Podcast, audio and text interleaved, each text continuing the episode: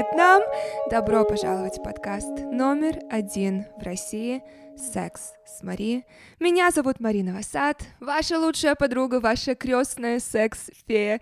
Как ваши дела? Как вы себя чувствуете? У меня потрясающее настроение, потому что сегодня у меня в гостях доминатрикс Вея Веспер. Когда я у вас спросила, кто самая крупная доминатрикс, кто самая популярная доминатрикс, все сказали Вея. И я нашла ее. Как выяснилось, она знала обо мне намного дольше, чем я даже знала, что такое первый поцелуй. Поэтому я не сомневалась, что мы с ней найдем общий язык. И как я была права, мы с ней говорили три часа. И мы не закончили. Но я возвращаюсь в Нью-Йорк в конце месяца, где меня саму ожидает первый опыт саб-дом. Поэтому на этой неделе наслаждайтесь первой частью нашего разговора с Веей. Вея, добро пожаловать! Я безумно рада видеть тебя сегодня в своей кровати в Нью-Йорке. Большое спасибо, я тоже очень рада тебя видеть. Я очень рада находиться с тобой в одной кровати. Никогда бы не подумала, что это со мной случится, но всегда надеялась, что когда-нибудь это произойдет. Давай начнем с того, кто такие доминатрикс?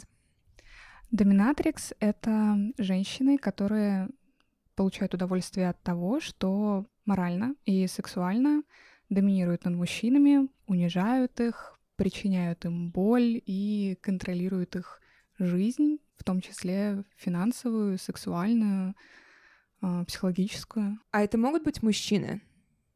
Конечно, да, да. да. И твои Доминант. клиенты? Мои клиенты в основном мужчины, но есть и женщины. А женщины почему-то больше предпочитают ходить к мужчинам. На самом деле мужчин-доминантов не очень часто, потому что токсичная маскулинность, а, мужчины менее эмпатичны в этой профессии, и если женщины ходят к мужчине-доминанту, то, ну, допустим, я беру за это деньги уже, ну, очень много лет. А женщины предпочитают ходить к мужчинам, которые не берут за это деньги, просто для того, чтобы, наверное, не знаю, не давать им еще больше власти, не давать им еще больше контроля. Ну, то есть как-то, не знаю, такая, знаешь, немного сексистская штука, но мужчин-доминантов платных я знаю всего двоих. Доминатрикс в Нью-Йорке, ну, наверное, около 50, может быть, около 100 человек. Это много или мало?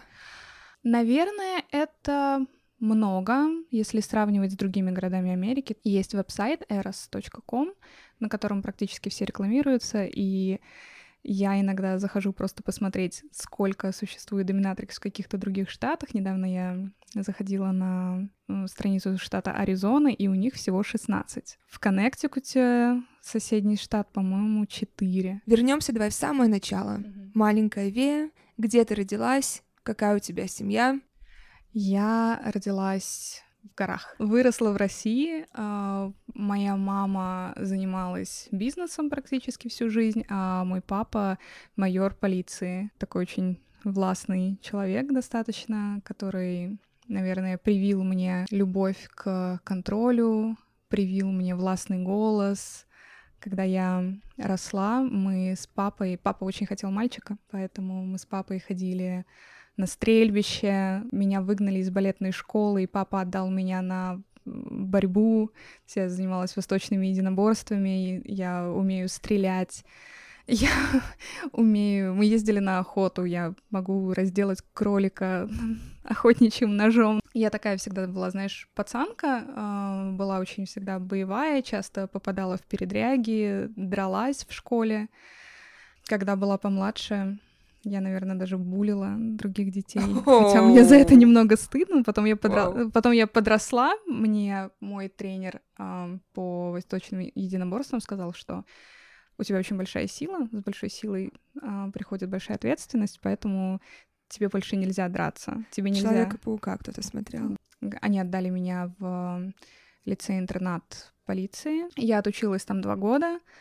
Там мы тоже постоянно ездили на стрельбище, учились э, дактилоскопии, то есть всякие вот эти, знаешь, Шерлока скиллы. Ну, то есть мы ходили строем, мы носили форму, практиковали вот этот командный полицейский голос. Потом я, когда закончила этот колледж, я поняла, что мне это не интересно, мне не нравится, полиция это вообще не мое, и я пошла учиться на психолога, чем очень сильно разозлила своего папу стала изучать психологию, детская девиантная психология на факультете государственного муниципального управления в Самаре. Я э, развивалась как готический подросток. А, мне очень нравилась рок-музыка, мне нравилась вся вот эта субкультура, и она косвенно связана с фетиш-эстетикой. То есть, когда я изучала какие-то там, знаешь, ну вот больше погружалась в готический стиль, то есть мне там хотелось как-то определенным образом одеваться или краситься. Меня периодически интернет закидывал на какие-то рандомные фетиш-сайты, женщины, затянутые в латексе, и Естественно, некоторые фотографии, которые я видела, они были ну, довольно сильно тематические, то есть там женщины субмиссивы, женщины доминатрикс, это все было очень красиво. Это между собой немного связано. Плюс из-за того, что я практически с детства связана была так или иначе с причинением или получением боли из-за того, что я постоянно дралась, либо из-за того, что я занималась борьбой, у меня с болью сложились такие, знаешь, интересные отношения, что я каждый раз пыталась ее как-то либо трансформировать в какое-то другое ощущение, либо, знаешь, понять, как она на меня влияет, как она на других людей влияет. И мне это было интересно, плюс появлялась вот это вот в моем информационном пространстве вот это фетиш тема, я стала изучать ее, я узнала, что существуют люди, которым нравится, что им причиняют боль, и я пыталась что-то такое практиковать со своими друзьями, мне нравилось связывать людей. Когда меня связывают, мне нравилось это ощущение, знаешь, такого большого объятия по всему телу. Ну, то есть это было шибари конкретно или какое-то любительское нет. связывание? Это было совершенно любительское связывание, да, там два подростка связывают друг друга, там, не знаю, колготками, белевыми веревками. И это как бы было на ощупь, но я благодарна тому, что у меня в какой-то момент, знаешь, был доступ в интернет, который мои родители не контролировали, и я могла там, в принципе, наверное, найти практически все. Плюс моя мама, она достаточно открытых взглядов человек, то есть если у меня возникал какой-то вопрос, даже если он был может быть, не очень по возрасту мне, она никогда мне не говорила, вот вырастешь, узнаешь. Она мне всегда на этот вопрос честно отвечала. И когда я задавала ей какой-то вопрос про секс, она всегда спокойно мне говорила, что, ну, существует вот это, существует вот это. Ну, я сравниваю, например, свой опыт, да, с опытом своих ровесниц, которые боялись смотреть на свое тело, боялись там трогать себя где-то, знаешь, что-то там изучать, боялись своих каких-то чувств. У меня этого никогда не было. Еще до того, как я начала вести половую жизнь, моя мама всегда, если я шла на какие-то тусовки, на какие-то в, в клубы куда-то с друзьями, моя мама говорила, ты знаешь, где презервативы, и ты знаешь мой номер телефона, если тебе понадобится помощь. Все. Вау! Вау! Аплодисменты твоей маме. А сколько тебе сейчас лет? 32. 32 какой-то момент во время своей учебы я устроилась работать официанткой. Там я нашла своего самого первого клиента. Прежде чем мы с вами продолжим, поднимите руки те, кто уже успел бросить свое новогоднее обещание заниматься спортом. Спасибо. Все, кроме трех человек, могут опустить руки. Я свою руку тоже опускаю. Я, как и многие, начала заниматься спортом дома весной 2020 года, когда все закрылось, все залы были закрыты. И сейчас это уже стало привычкой, и я чаще предпочту заниматься спортом дома и растяжкой дома, нежели тренировки в зале. Я сполна вкусила экономию времени и денег как минимум на дорогу, как максимум на тренера в зале. Поэтому я хочу познакомить вас с онлайн-фитнес-клубом fitstars.ru. У них на сайте собрано более тысячи разнообразных тренировок и 70 программ. Есть программы на похудение, на растяжку, на йогу, шпагат, рельеф, медитация и множество других тренировок. Вы сами выбираете тренера и продолжительность и сложность занятий. Чтобы начать тренировки, вам не нужно никакого специального оборудования и подготовки. Почти все программы рассчитаны на работу с собственным весом. Просто зайдите на сайт fitstars.ru и выберите подходящий для себя тариф. Я заметила, что самый выгодный тариф — это безлимитный, потому что вы его покупаете один раз, и вы навсегда получаете доступ ко всем тренировкам. И вы можете выбрать тренировки в 30 минут, но даже если все, что у вас есть сегодня, это 5 или 7 минут, используйте их. Для вас тоже есть эффективные короткие тренировки. Также на платформе есть раздел питания с рецептами и расчетом калорий, поэтому если вы хотите похудеть, набрать вес или поддерживать его, на FitStars есть программа для вас. Я оформила бесплатную подписку и начала тренировки на пресс и шпагат. Это сейчас моя цель. Я нацелена сесть на шпагат в этом году. Я хожу на танцы сейчас, и мне так хочется быть человеком, который в конце каждой хореографии падает шпагат. Пока это в основном делают парни, и я им страшно, я страшно за них рада, я страшно восхищаюсь им, и я им очень завидую. Я разве о многом прошу, я просто хочу падать в шпагат. В любой непонятной ситуации падать в шпагат. В общем, заходите на fitstars.ru, выбирайте свою программу, тренируйтесь со мной и используйте промокод Новосад на 70% скидку на все тарифы. И покупайте безлимитный доступ на сайт всего за 3990 рублей вместо 13 300 тысяч рублей. Это промокод Новосад, N-O-V-O-S-A-D, латиницей на 70% скидку на сайте fitstars.ru.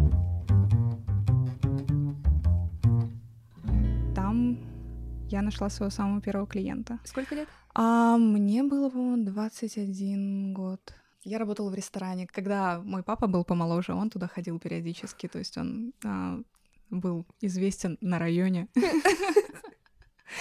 как ресторан, в который ходят бандиты. Окей.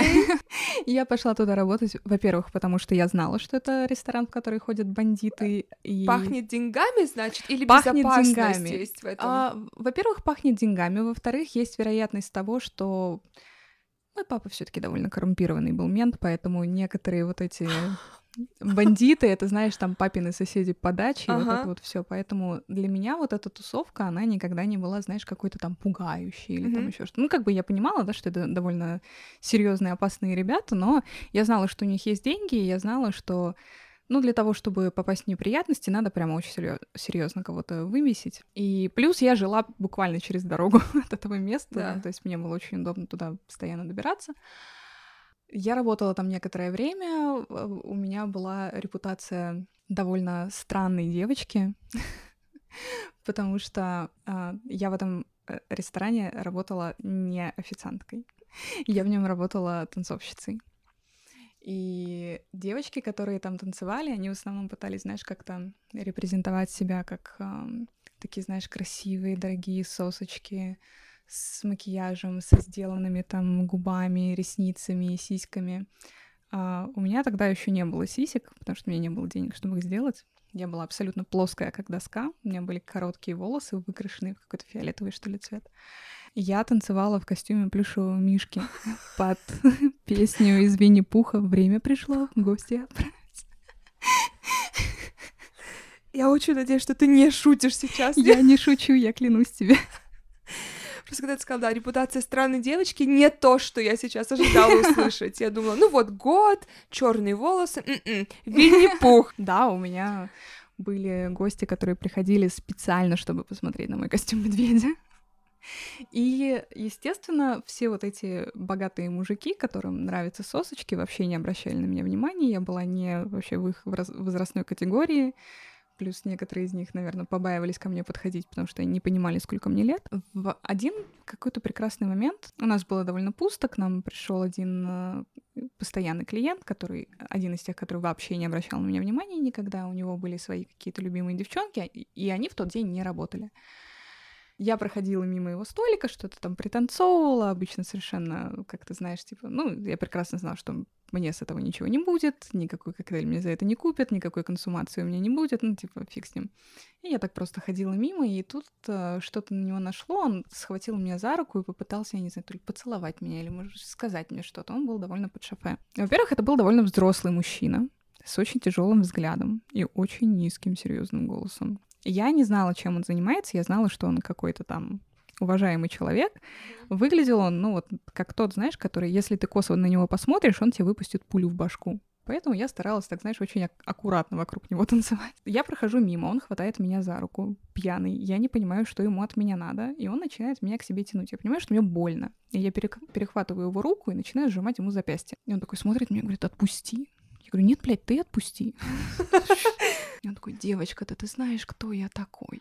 Я говорю, да мне похуй вообще, кто ты такой. Говорю, я таких, как ты, здесь по 40 человек обслуживаю. И он меня начинает тянуть к себе еще сильнее, и я его бью по лицу. И когда я это сделала, у меня просто, у меня вся жизнь пронеслась перед глазами, я думаю, так, сейчас, значит, он достанет пистолет и выстрелит мне в башку, а потом меня уволят. И моя мама никогда не узнает, что со мной случилось. Это было естественно для тебя реакция, схватить его руку и начать на него э, Да. гнать, да. Да. Я вообще... Тебе страшно не было в самом моменте? М, Ты знаешь, у меня вообще довольно странная реакция на экстремальные ситуации. То есть я сначала реагирую, М. а потом мне страшно уже часа через два после того, как все закончилось. Потому что пока я в моменте, я... у меня настолько ебашит адреналин, что я... мне надо решить проблему максимально быстро. И мой мозг, он, как правило, знаешь, отключает какую-то рациональность и просто начинает реактивно действовать. Я, например, если попадаю в какие-то переделки, я, ну или вообще, если случается какой-то пиздец в моем присутствии, я сначала решаю этот пиздец, успокаиваю всех, а потом сижу в углу и трясусь, думаю, ёб твою мать, какой кошмар. Какой кошмар, как я, вы... как я выжила, как я пережила. И вот это был один из тех моментов. То есть мне стало больно, и мой мозг отключился. Моя первая реакция — отвечать агрессией на агрессию. И я его ударила по лицу. И только потом я испугалась. Я поняла, Да. что все, ну как бы все, Вея закончилась на этом.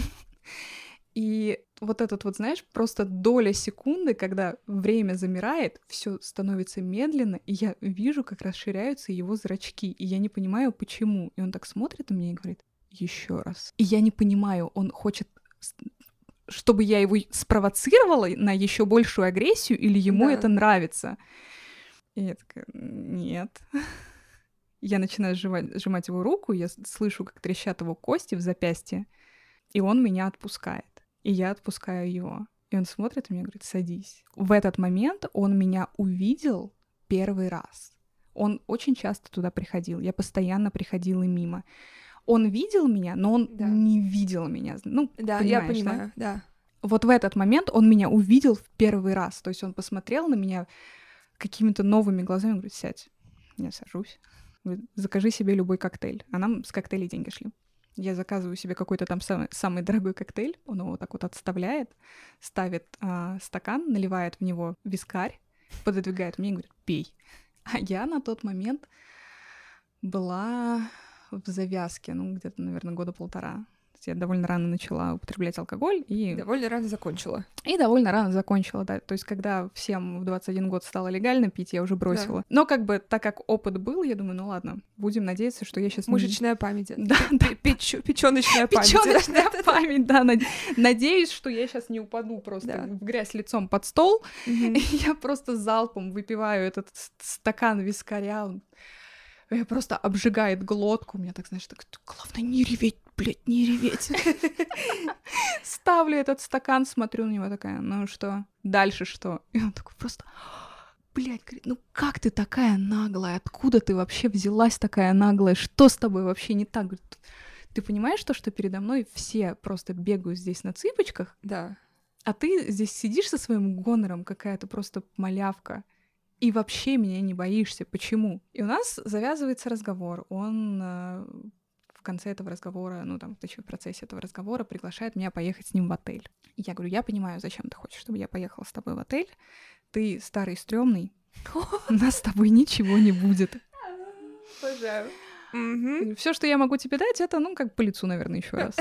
Он такой, окей, хорошо. А, Мы с ним приезжаем в отель. Всю дорогу, пока мы ехали, а, я, во-первых, сказала ему, что после того, как я дам по лицу в отеле, он меня отвезет домой. А жила я прям напротив ресторана. И он говорит, я вызову тебе такси. Я говорю, нет, ты как истинный джентльмен отвезешь меня домой. Он говорит, у меня самолет через там три часа, я- мне надо ехать в Женеву. Я говорю, мне насрать, ты отвезешь меня домой. В В Женеву или к жене? В Женеву, к жене. А, Мы приезжаем в отель, у нас случается очень интересный такой, знаешь, сначала очень душевный разговор. Он рассказывает мне про свое бандитское детство, я ему рассказываю про свое бандитское детство, то есть, знаешь, Хотя он старше меня где-то, ну, наверное, лет на 30. Но он оказался очень крутым и очень интересным человеком, очень интересным собеседником. Мы практически все время разговаривали. Потом говорит, ну давай, ладно, показывай мне, что ты там можешь в этот свой БДСМ. А, Я его связала, выпорола его, надавала ему по лицу. И он всю дорогу повторял одно и то же. Откуда ты такая взялась? Боже мой, откуда ты такая взялась? Ну как так вообще? Где ты была все это время? Он меня отвез домой и дал мне денег. Но из-за того, что он собирался ехать в Женеву, у него были франки.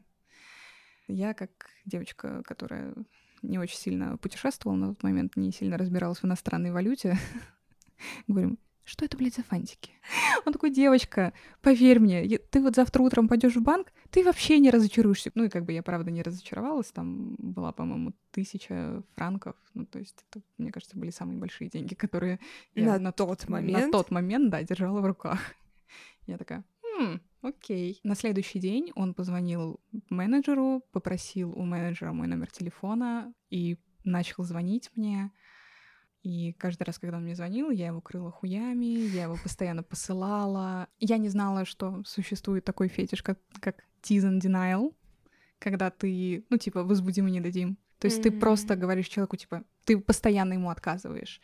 Ты вроде бы так, знаешь, как подзываешь его к себе, потом нет, фу, ты мне нахер не нужен, пошел в жопу.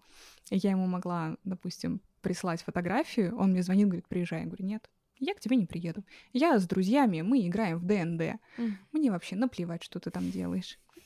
И он переводил мне на карту деньги до тех пор, пока я не соглашалась приехать. И иногда это были очень опасные суммы. Какие? Самая большая, по-моему, которую он мне переводил, это было 250 тысяч рублей. И опять же, мы говорим 10 лет назад. Да. Вау! Вау! Ну, ты знаешь, мне вообще очень интересный момент был который ты произнесла, что он тебя увидел. Mm-hmm. Это был первый раз в жизни, когда ты почувствовала, что тебя увидели. Это, наверное, был не первый, но это, наверное, был один из самых значимых моментов, потому что, как имея репутацию странной девочки, я была, в принципе, достаточно заметна всегда. Просто я не всегда попадала, знаешь, как-то в поле зрения нужных людей, наверное. То есть я где-то там мелькала, о моем существовании знали, но не всегда, знаешь, как-то отражали, что я могу быть не просто как какое-то странное мелькающее пятно, а я могу быть чем-то интересным, чем-то привлекательным. Потому что на тот момент все-таки сейчас, э, как бы, да, мир более разнообразный. Когда мы говорим про там, 2010-2012 год, все-таки были гламурные кисы Алена Шишкова и вот это вот все, знаешь, красивые, длинноногие, тощие блондинки, вышкаленные, выхоленные, и я на фоне них как-то даже не то, что терялась, а ну, я была, скажем так, не формат. Хотя потом, когда мне начали поступать э, солидные суммы денег, я поняла, что я могу превратить себя в формат и зарабатывать больше. Ну, то есть привлекать больше людей, тех, в, э, в чье информационное поле я так или иначе каким-то образом не попадала. То есть я стала более женственно одеваться, я отрастила волосы, покрасила волосы в темный цвет вместо фиолетового. То есть сделала, да. увеличила сиськи. Ты знала, что такое быть доминатрикс? Ты считала уже тогда себя доминатрикс? Еще нет. Я знала, что это существует. До этого я ходила на БДСМ-тусовки просто для себя. Я, да. я знала, что это есть, я знала, что это такое, я практиковала какие-то вещи. Я, наверное, больше себя на тот момент идентифицировала как более физический садист, чем как доминатрикс, который именно управляет чужим сознанием, потому что мне боль была гораздо более понятна, чем психологическое управление. Потом, когда я стала... Физическая боль. Да, физическая да. боль мне была понятнее, и как ее причинять и как она влияет на людей, мне она была понятнее, чем психологическое давление. Потом, когда я стала изучать психологию, я поняла, как это работает, и мне уже это стало проще. Ты контролируешь физическую боль? Как бы, да, есть э, способы контролировать боль. Плюс у каждого человека свой собственный болевой порог. И каждый раз, когда я встречаюсь с э, новым сабмиссивом, мы довольно долгое время скажем так, притираемся. То есть первая сессия это ни, никогда не занимает, например, один час. Хотя, когда я приехала в Нью-Йорк, я начала работать в Dungeon. Там были сессии по 30 минут, по часу, и большинство из них были довольно неудачные, потому что ты не можешь изучить человека за такой короткий промежуток времени, когда вот он хочет и то, и то, и то, и то, и то попробовать, да, А ты, как верх, ты не понимаешь вообще, где его пределы, что тебе нужно сделать. И для меня это очень серьезный процесс. Я действительно очень серьезно подхожу к вопросу безопасности, потому что я понимаю, что я несу ответственность за этих людей. Да, я могу это контролировать, но это процесс, который я с нуля осваиваю с каждым новым человеком. А второй клиент был, мне кажется, косвенно знаком с предыдущим, потому что мы с ним познакомились на вечеринке. Он практически сразу начал спрашивать меня об БДСМ. Он практически сразу начал, знаешь, как-то вот вести себя как-то типа подобострастно. Ну, то есть, знаешь, мне в какой-то момент это показалось очень кринжово и неприятно, потому что, знаешь, у меня было такое чувство, что как будто бы я это ни- никогда не афишировала на тот момент. Ну, как да. вообще никогда об этом никто не знал. Я это скрывала, потому что, ну, как бы я понимаю, что у человека есть репутация, да, я до сих пор никогда не назову никому его имя, и никогда не скажу никакую информацию, которая как-то может на него повлиять. И когда вот этот второй молодой человек, когда он подошел ко мне знакомиться и начал там какие-то вот эти, знаешь, свои субмиссивные штучки делать. А, хозяйка, а можно поцеловать вашу ножку, можно поцеловать ва- вашу ручку. И я ощущала себя в тот момент, как будто меня раскрыли, как будто раскрыли какой-то мой секрет, который я не хотела раскрывать. И мне было довольно неприятно. Я его сначала отшила, потом я подумала, что, ну блин, это возможность заработать денег. Это возможность попробовать себя еще в чем-то. И потом я уже в этот же вечер я сама опять к нему подошла и говорю, ну, окей, ладно, я подумала, ну, давай пообщаемся. А, мы начали общаться, мы не очень часто виделись, и у него больше было, больше была склонность к финдому, и ему, у него был фетиш на... Моя мечта! да. У него был фетиш на воркаут. А? Ему нравилось, когда я хожу в спортзал и присылаю ему видео из спортзала. У него он пытался делать мне челлендж. Там, сколько раз ты подтянешься, сколько раз ты отожмешься. Я довольно спортивная девочка, поэтому я много раз могу подтянуться, много раз могу отжаться. Хотя я как бы понимаю, что я там не фитнес-модель или еще что-то, но мне кажется, именно контраст с тем, что я такая, знаешь, маленькая, беззащитная девочка, да. могу сто раз отжаться. Мне кажется, его это сводило с ума. И то, что он такой довольно большой по размерам был мужик, и он такой, ну давай, давай, давай с тобой поборемся, давай там, не знаю, там армрестлинг, вот это вот все. Естественно, он мне поддавался, но мне кажется, вот как раз момент того, что такая маленькая я даже в его фантазии могу побороть такого большого его, приводило его в какой-то просто щенячий восторг, ему это безумно нравилось. И да, у него был финдом, я ходила на шопинг, фотографировала какие-то вещи или туфли или там что-то. Говорю, мне, мне нравится, смотри, как мне идет. Он такой, да, да, да, да, да, идет. А еще вот это, а еще, а моей подружке вот эти нравятся, а моей, моей подружке вот Уф. то нравится.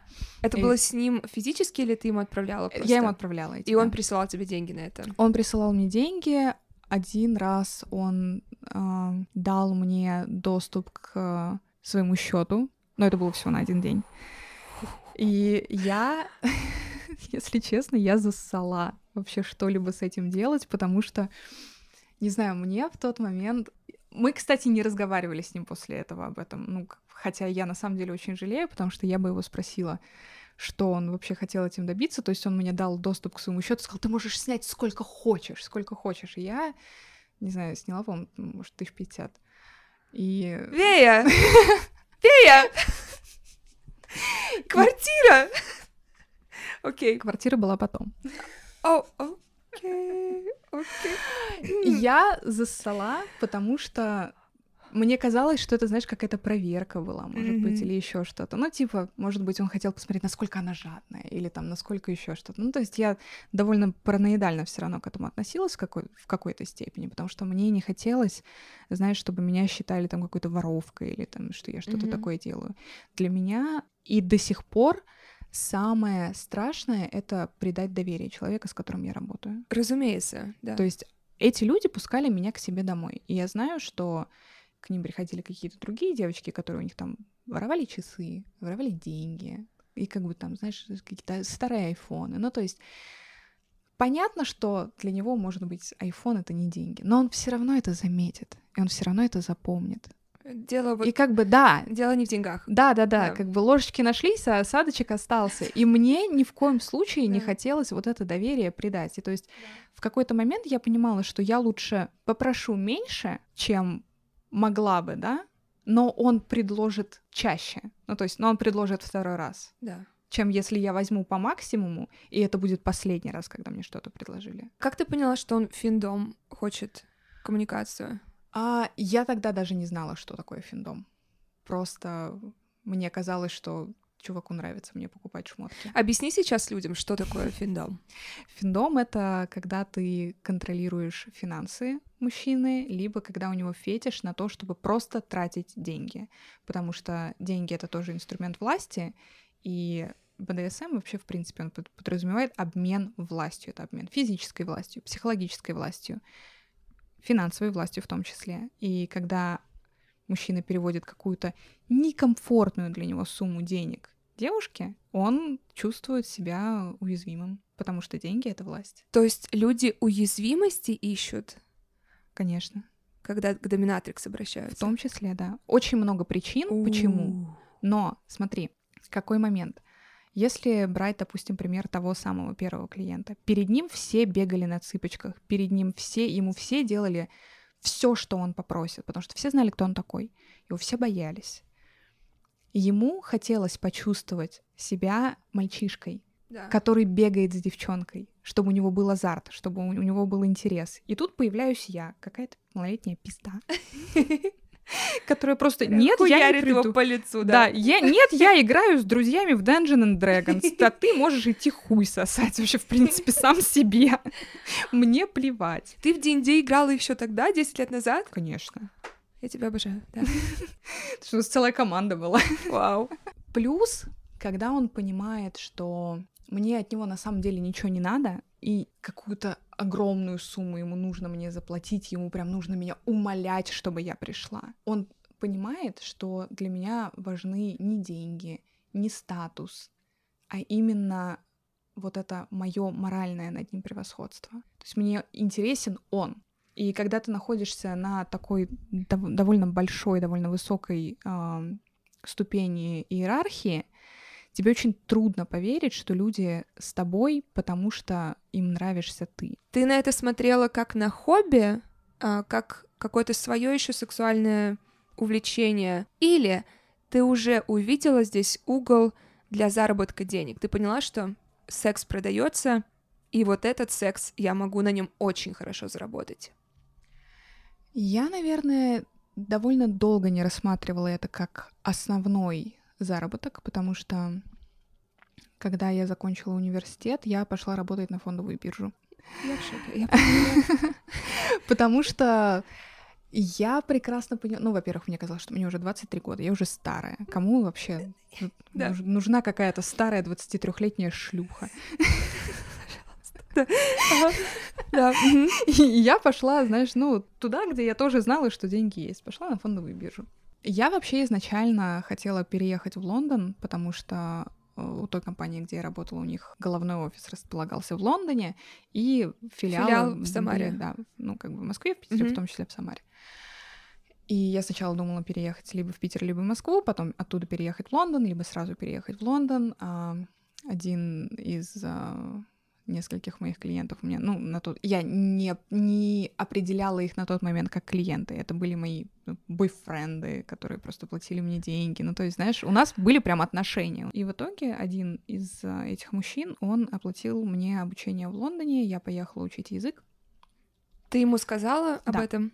Да, я сказала, что я хочу поехать в Лондон, я хочу а, возможно, продолжать свою жизнь и работу там, но как бы я не могу пока что принять решение, где мне жить, потому что я там никогда не была. И как ты дальше стала своих клиентов находить? И как они все богатыми оказываются?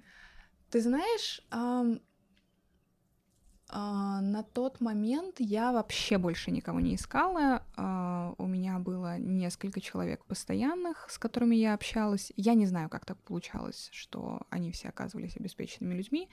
Наверное, может быть, я как-то выстроила все-таки в какой-то момент, знаешь, визуальный образ, который сработал на тот момент, который как-то вот выстрелил. Видишь, цеплялись как конкретно те, кому была интересна вот эта динамика. Потому что я не могу сказать, что я там, знаешь, какая-то богиня секса там или еще что-то. Но я хороший собеседник, я хорошо понимаю людей, и, как ты правильно заметила, я могу создать вот эту безопасную атмосферу, в, котором, в которой каждый человек может почувствовать себя нормальным. Потому что каждый раз, когда я оказываюсь, ну, наверное, в любой вообще компании, я всегда даю человеку понять, что странный, самый странный человек в комнате — это я. Да, да. И самый опасный человек в комнате, скорее всего, это тоже я. это мы уже поняли, да. Поэтому, знаешь, а, плюс я могу, знаешь, а, создать безопасное пространство для того, чтобы играть в опасные игры. И вот это, наверное, знаешь, какой-то такой навык, который я приобрела с течением вообще в принципе всей своей жизни. Если мы берем мое детство, увлечение там ножами, охотой и всем остальным, все это всегда было завязано. Сначала ты изучаешь безопасность, а потом ты в этом безопасном пространстве делаешь какие-то опасные вещи. То есть ты создаешь безопасное пространство, чтобы драться, ты создаешь безопасное пространство, чтобы стрелять, ты создаешь безопасные условия, чтобы играть с ножами. Создание безопасного пространства — это скажем так, наверное, самый естественный мой скилл. Люди, которым это необходимо, они, попадая в это пространство, чувствуют себя настолько комфортно, что они уже не могут из него выйти, им хочется постоянно возвращаться. Люди, которым это не надо, они даже не, не отражают того, что это пространство есть потому что для них любое пространство безопасно. Ты в итоге уезжаешь в Англию учиться? Так, мне, по-моему, как раз исполнилось 23 или 24, я поехала учиться в Англию. Ты уже на тот момент какую-то себе финансовую подушку создала, ты уже... Да. Ты не тратила все, что ты зарабатывала бездумно? Это было довольно тяжело потратить все, что я зарабатывала. Я что-то откладывала, потом у меня появилась квартира. А до этого у меня... Нет, нет, нет, нет, нет, мы здесь остановимся. Ага, квартира. Подожди, до этого была очень смешная история о том, как у меня появилась машина. Окей, окей. Я обожаю кататься на велике. Я жила на набережной на тот момент э, в Самаре, и я жила буквально там, я не знаю, ну, типа 35 улиц по прямой на велосипеде вот по набережной, по набережной от меня вот до этого мужчины. Я постоянно ездила на велосипеде, но из-за того, что я люблю гонять, я очень часто падала, и я периодически приезжала к нему с разбитыми коленками. И он этому очень сильно умилялся, зацеловывал мне ранки, перевязывал мне коленочки, а потом я его лупила. Было очень мило, классная динамика, вот. Но в какой-то момент он психанул, что я постоянно опаздываю, что я постоянно там, знаешь, на меня нельзя положиться, вот у него там есть всего пара часов. И он психанул, и он говорит, мне надоело, что ты постоянно опаздываешь, и бросил в меня ключами от своего Порша. И я говорю, я не пойду к тебе в гараж. И он на следующий день приехал на этом Порше, оставил его у меня под окнами, отдал мне ключи, а перед этим я заставила его, чтобы он сделал минет моему стропону, сидя у него в этой машине, и я сказала ему, что он будет сосать, пока я не кончу. Естественно, резиновый член не может кончить, поэтому ему пришлось откупаться все таки от меня ключами, то есть он просто он выбросил вот так вот опять эти ключи, вышел оттуда, я говорю, куда ты пошел? Он говорит, я, блядь, эту машину, я в нее никогда в жизни больше не сяду. Через какое-то время я снова приехала к нему, когда мне позвонил, я приехала к нему и снова приехала на велосипеде.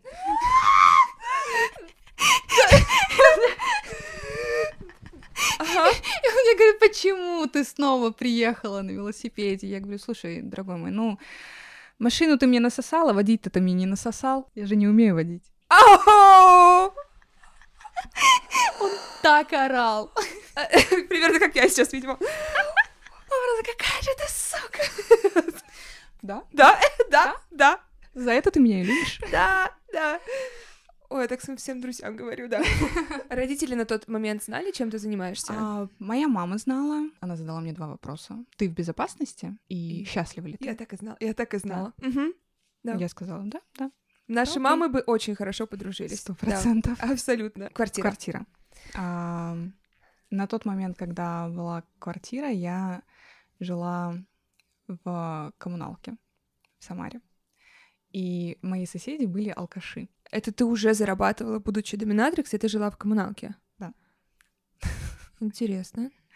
Потому что это было прям рядом с э, клубом. Ну, то есть это было... А, и ты продолжала в клубе Да. все это время работать? Да. По-моему, через прям буквально скоро, наверное, после, после этого я в итоге ушла оттуда.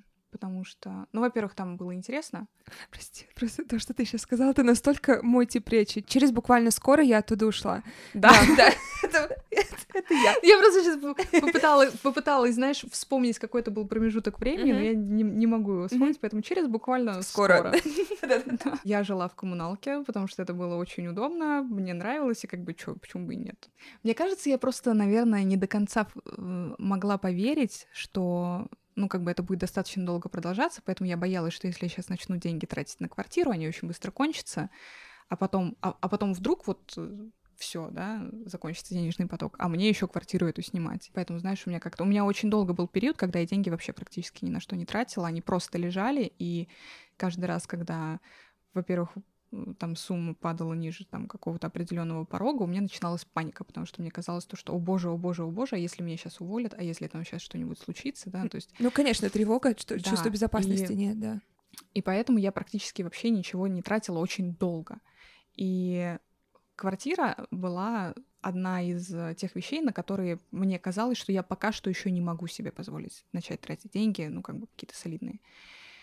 Мои соседи были алкаши, и в какой-то момент, пока я была на работе, кто-то из них сломал мне дверь. Ну, точнее, они попытались, видимо, ко мне пробраться, у них не получилось взломать замок, чтобы открыть дверь, но они его сломали настолько, что я не смогла его открыть снаружи. Я позвонила одному из своих мужчин, спросила, могу ли я переночевать у него. Он сказал, нет, иди в отель. Типа, ну, там у тебя же есть деньги, если нет денег, я- я тебе переведу на карточку, не переживай. М. Я пошла в отель, и на следующее утро я ему позвонила, сп- спросила, может ли он прислать слесаря или кого-нибудь, кто мне поможет открыть замок, потому что я все еще не могу попасть. Он сказал, да, я пришлю кого-нибудь там после обеда. Он прислал человека, который оказался риэлтором, и который сказал, «М, вы будете, наверное, жить чуть-чуть поближе к вот им- имя, отчество. Ага, ага. И я такая, окей. И мы поехали в жилой комплекс, который был неподалеку, который был вот как раз тот, который находился по прямой. И у меня такой сюрреализм просто сейчас об этом говорить. Ну, как бы, да, и мы выбрали квартиру, в которой все окна выходили на реку, потому что это всегда была моя мечта, чтобы у меня все, все мои окна выходили на воду. И он такой, окей, хорошо, это будет ваша квартира. В этот момент, как ты благодаришь его? Что в твоей голове происходит? Я, мне кажется, не до конца вообще поняла этот момент, пока не начала там жить, потому что мне казалось, что, что меня просто туда селят. Ну, то есть, как бы, то есть, Мгм. это она будет принадлежать ему, я буду просто там жить. Да. Знаешь, как вот как, какая-то Мгм. содержанка там или еще что-то. У меня был сначала какой-то очень сильный негатив. Я не могла понять вообще, как это, блин, работает. И почему это все вообще со мной происходит. Ну, то есть я даже до сих пор, как, когда об этом думаю, у меня, знаешь, я погружаюсь в тот день, и я помню свои эмоции какого-то непонятного сюрреализма, когда просто «А, т- что, а что происходит? Мгм. Ну, то есть мне настолько мало лет, что я еще вообще не понимаю, как работает эта жизнь, да, я вот только буквально, только-только научилась эту жизнь жить по-человечески, а тут начинают происходить какие-то вещи, которые, знаешь, вообще нереалистичные, ну, то есть они вообще где-то за гранью реальности. Но был один, кстати, момент, который тормознул меня очень сильно вот конкретно с этим мужчиной, потому что в какой-то момент я ожидала, что он в какой-то момент, наверное, чего-то от меня попросит. В какой-то момент он сказал, ой, было бы классно, если бы ты мне ребеночка родила. И я просто так, типа, чё? Я child-free. И я всегда знала, что у меня никогда не будет детей. Если будет, я, наверное, не знаю, усыновлю кого-нибудь, когда мне будет там 45-50 лет. Но как бы сейчас и тогда, тем более, мне вообще это было не надо. И я очень сильно испугалась. И когда он это сказал, я ему, во-первых, сказала, то, что, ну, ты старый сдохнешь скоро. Кому ты нахер нужен вообще? Да у тебя там уже, наверное, сперматозоиды не работают. Язык любви веет, да. Полнейшее унижение. Мне не терпится сегодня с тобой поужинать. Да, вперед. А, ну и как бы я, знаешь, как-то все это вывела в шутку, но я настолько испугалась, что я на пару месяцев я перестала с ним общаться вообще, потому что я побоялась, что он начнет пытаться меня как-то, не знаю, контролировать или манипулировать мной вот этим. Ну, то есть я постоянно боялась, что что-то плохое со мной произойдет из-за этого, просто потому что я не хочу иметь детей или потому что я не хочу там что-то делать. Вот эта паника, она для меня была настолько сильная, что я была готова вообще от всего отказаться, лишь бы мне не отбирали мою свободу, лишь бы мне разрешили про- продолжать быть собой и быть с самой собой. Да.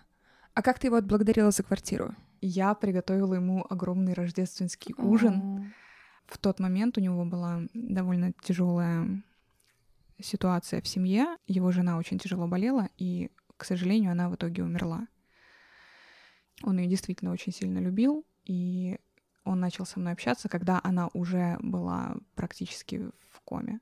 Ее не стало. Рождество, семейный праздник, он один, и я знала, что он один, я знала, что он дома, что он, скорее всего, пьет, пытается там как-то запить горе. И я приготовила ужин у себя дома и приехала к нему, и привезла ему это все, и накрыла стол, осталась с ним, мы смотрели какие-то рождественские фильмы, я его поддерживала, я дала ему то ощущение дома, которое дал мне он, потому что я поняла, что это, наверное, самое дорогое, что я могу ему сейчас дать потому что, ну, как бы, что можно было бы дать, да, секс, зачем? Это того не стоит. Там как, какие-то слова благодарности, там, да, еще что-то, не знаю, на мостик встать, кому это нафиг надо.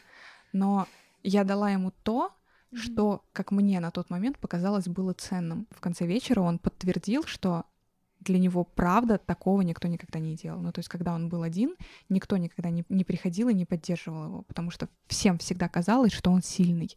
Всем всегда казалось, что он справится. Он всегда был тем человеком, который всех поддерживал. Он был отец, глава семьи, там, отец э, какого-то количества детей, там, да, постоянно, начальник, который всех поддерживает, хороший друг.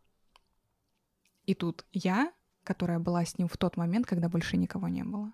Ты очень да. важную вещь сейчас произнесла, которую можно на многих людей перенести. Ты получила квартиру, и потом ты переехала в Лондон. Как ты начала жить в Лондоне?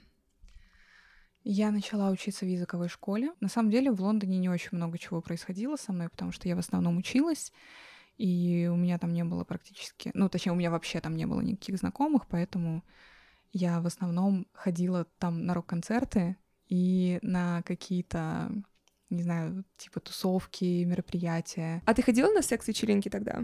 Нет. А потом я вернулась в Самару. Почему? А, закончилась учеба.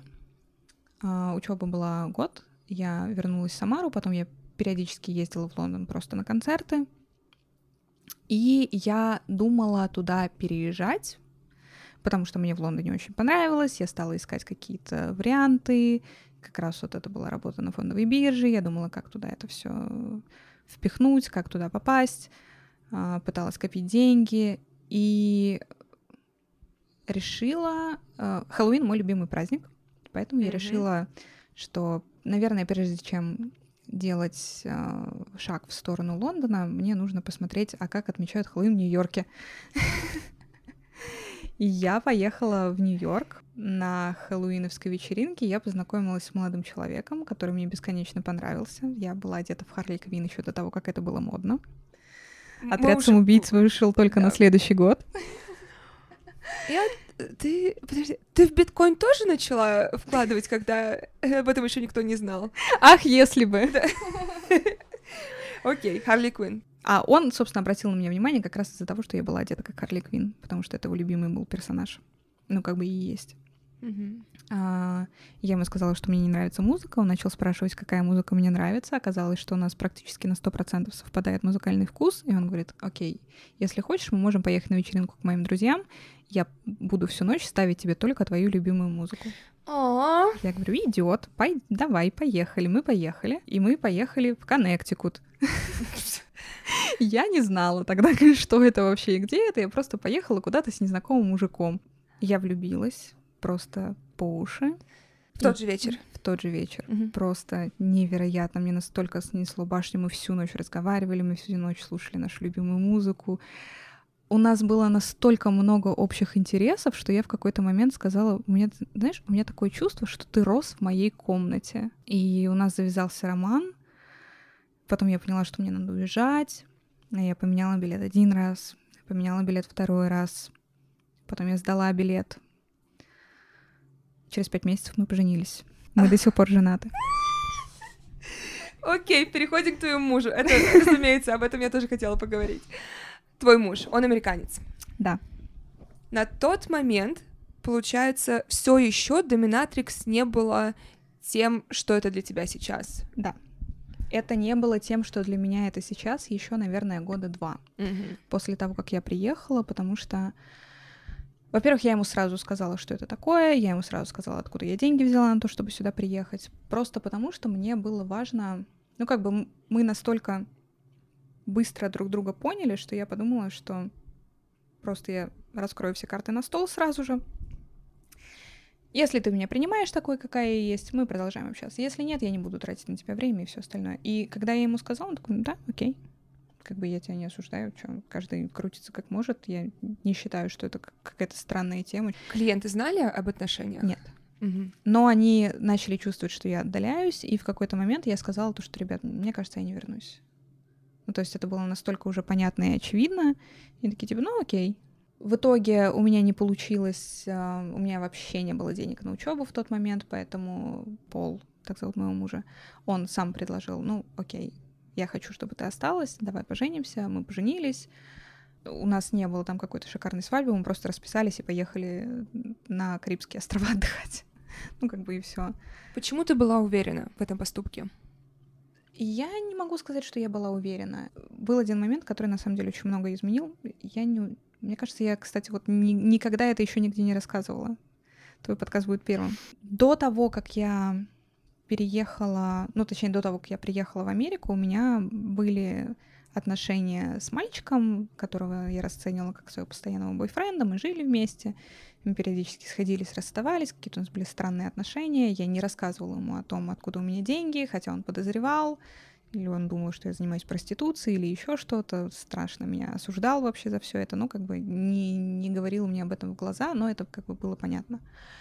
В какой-то момент мы расстались, потом, ну, наверное, это было летом, да, мне кажется, в конце лета мы расстались, потом у него в сентябре был день рождения, и он пришел ко мне домой пьяный, и у нас был очень грубый секс, который, знаешь, типа уже проще дать, чем объяснять, почему нет.